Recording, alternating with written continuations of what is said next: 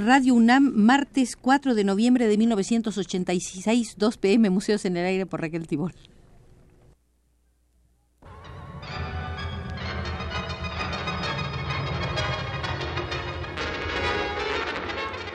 Radio UNAM presentó Museos en el Aire.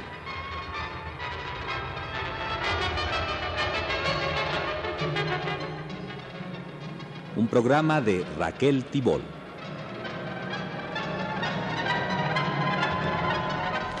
Esta será la quinta visita al Museo de la Crítica de Arte, donde hemos insistido en ver las salas del gran crítico británico Herbert Reed. Hoy trataremos de medir a dos grandes del arte moderno, Herbert Reed y Paul Klee.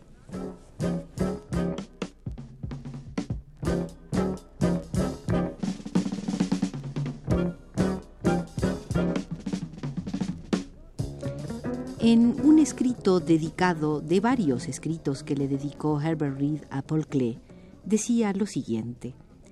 En determinados momentos del pasado, Klee ha sido tenido en menos, en parte porque fuera de Alemania y de Suiza, su obra era poco conocida, y en parte por razones de escala y de método, y como es natural, también por su tendencia, calificada según el caso, de ilustrativa o literaria, o juguetona o mística. No existe otro artista cuya reputación haya progresado tan rápidamente después de la Segunda Guerra Mundial.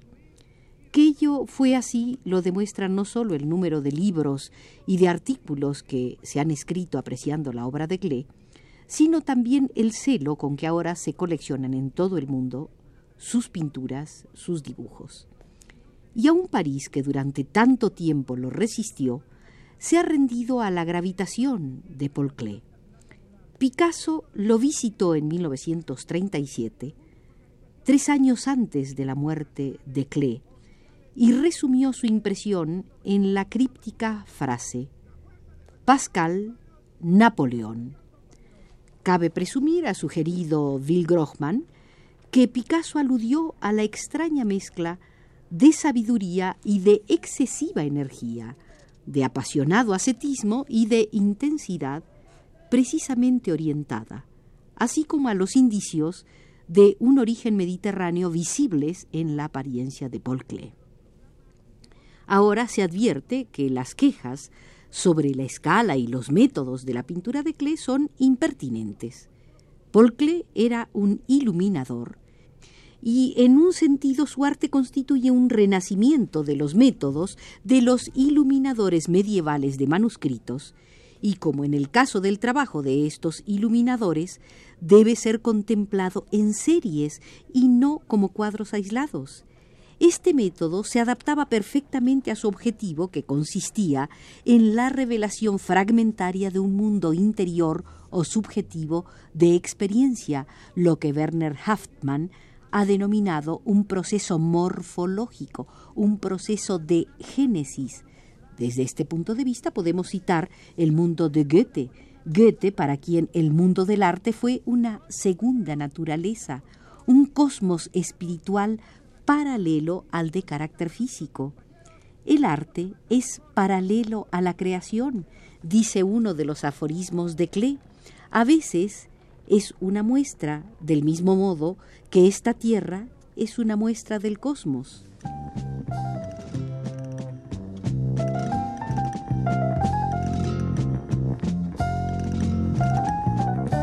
La naturaleza del arte de Klee se aclara si mencionamos a aquellos artistas del pasado por quienes experimentó particular simpatía. Ante todo, William Blake y Goya, y luego Leonardo, Rembrandt, el Greco, Cézanne, Delaunay y Ensor. Paul Klee fue un artista tan versátil y al mismo tiempo tan consecuente que fue capaz de aprender de todos estos maestros y al mismo tiempo conservar su propia personalidad. A primera vista, su relación con Cézanne, por ejemplo, puede parecer un tanto remota, pero como el doctor Haftman lo ha demostrado en su magnífico análisis, ambos tenían la misma concepción del cuadro como un organismo independiente que debía ser completo en los límites del marco rectangular, es decir, el motif de Cézanne.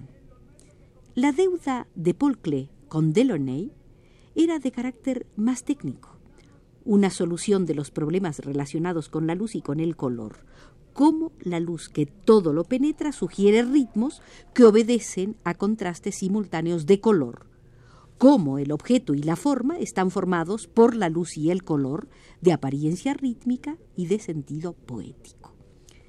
La afinidad con William Blake es la más próxima a lo esencial de Paul Klee, pero cabe dudar de que éste haya llegado a conocer íntimamente la obra gráfica de Blake y su propio desarrollo debía operarse en una relación totalmente distinta.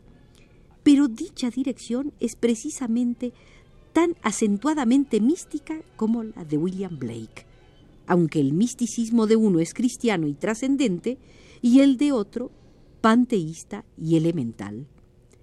Todo arte, dijo Paul es el recuerdo de cosas antiguas y oscuras cuyos fragmentos viven en el artista. Como Rilke hacia el final le preocupaba mucho la imagen del ángel, pero los ángeles de Paul Klee no eran ciudadanos de cierto cielo, sino seres intermedios entre la vida y la muerte, entre lo visible y lo invisible, transiciones y símbolos de la última mutación, criaturas ni terribles ni mortales en su majestad.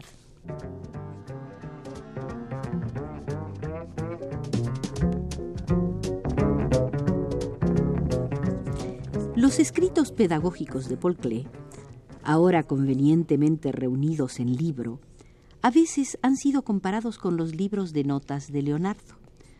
Por supuesto, Leonardo cubrió un campo de conocimiento mucho más amplio y más confuso. En general, eh, Paul se mantiene fiel a un tema, una teoría de los orígenes y del significado de la forma pictórica. Dado que fue también un hombre de amplia cultura general, Casi en cada página se advierten indicios de sus fundamentos filosóficos y de más de una forma de experiencia estética. Como es bien sabido, era un músico de gran talento y un poeta que poseía vívido dominio de la imagen y de la metáfora. Su comprensión de las ciencias físicas era también excepcional. Paul Klee, nos dice Herbert Reed, comprendió que con el fin de entender la naturaleza y el significado de la actividad a la que denominamos arte, debemos retornar a los orígenes del mundo en que vivimos y tratar de reconstituir una historia natural infinita que configura la emergencia de un cosmos desde el caos. La forma, o más bien la génesis de las formas, es el principio fundamental del universo y todo cuanto implica significado para nuestra inteligencia es un orden natural o artificial arrancado a este caos. El orden natural es orgánico, es el equilibrio de los opuestos alcanzado en el desarrollo, en el equilibrio biológico. El orden artificial es geométrico, medido o mensurable, intelectual. Estas polaridades penetran el conjunto de la existencia. Un concepto no es pensable sin su contrario.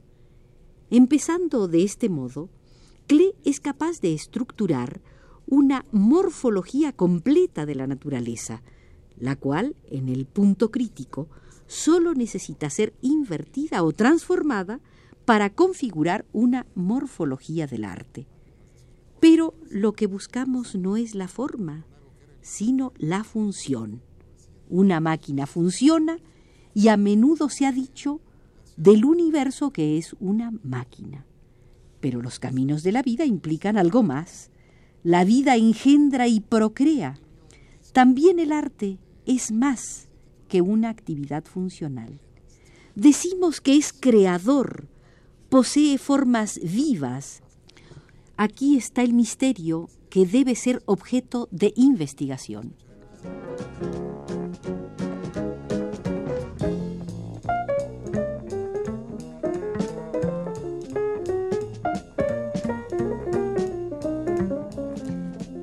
Klee estaba absolutamente convencido de un punto que los apologistas del arte moderno a veces olvidan. El artista es un ser humano y él mismo es naturaleza y una parte de la naturaleza en el espacio natural. Para el artista, el diálogo con la naturaleza constituye una condición sine qua non. Este concepto lo llevó, en su pedagogía, a una cabal investigación de las formas naturales y su metáfora final, en relación con el proceso artístico, es la del árbol. De ella dice que es una parábola. El artista arraiga en los hechos de la naturaleza y de la vida, y desde dichas raíces la savia se eleva en el tronco, que es el cuerpo del artista, y luego se despliega en el tiempo y en el espacio, formando la copa del árbol. Nadie espera que la copa del árbol sea el fiel reflejo de las raíces, de modo que todo arte es una transformación de la realidad y de la experiencia. El artista es el canal de este proceso de transformación, un humilde intermediario que no debe identificarse con la copa del árbol. Paul Klee no se satisface con las metáforas. Acomete un análisis formal de la obra de arte más agudo y preciso que todos los que se elaboraron previamente en el ámbito de la estética. Parte del mismo es quizás un tanto obvio, pero la integralidad es esencial para el propósito de Klee, el que consiste en demostrar cómo la forma alcanza al ser, cómo los elementos especioplásticos cobran su propio significado estilístico y figurativo y los colores sus infinitas reverberaciones. El arte no reproduce lo visible, sino que confiere visibilidad. Esta frase, con la que se inicia el credo creador escrito por Paul Klee en 1920, no solo es un aforismo que concentra en pocas palabras el objetivo preciso y el carácter distintivo del movimiento artístico moderno, es también una afirmación muy necesaria en nuestro tiempo de la vital necesidad de lo que Goethe llamó una precisa imaginación sensual.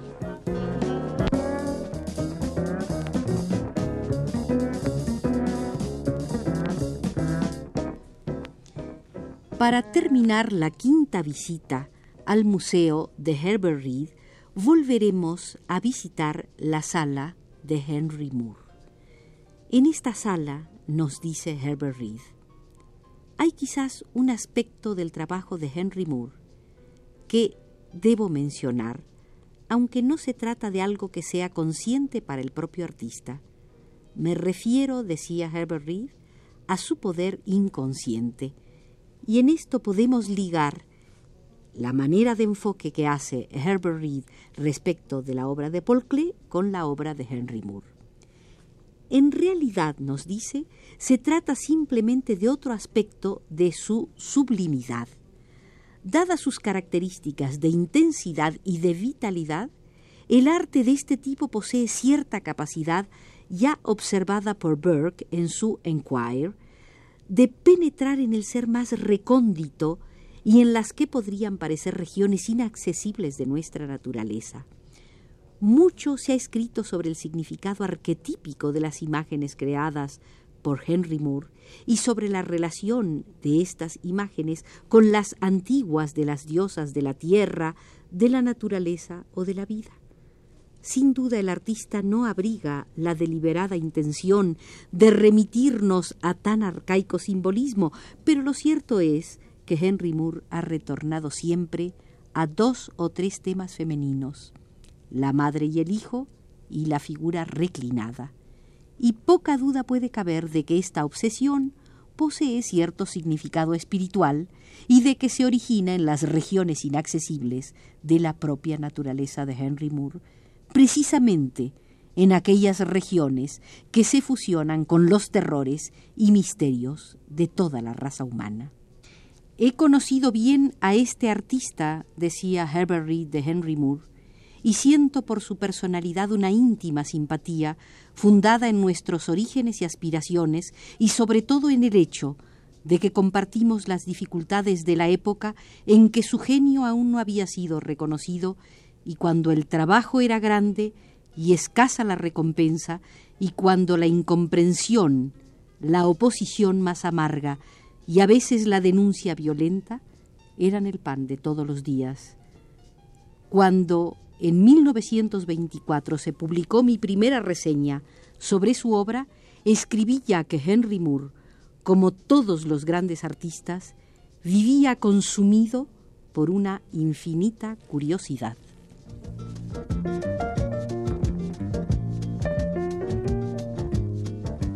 Termina así nuestra quinta y última visita al Museo de la Crítica de Arte en las salas de Herbert Reed. Nos condujo desde los controles y se lo agradecemos Manuel Garro.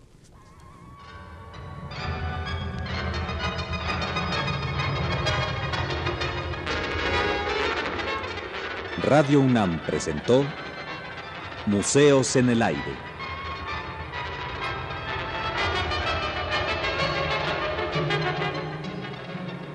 un programa de Raquel Tibol.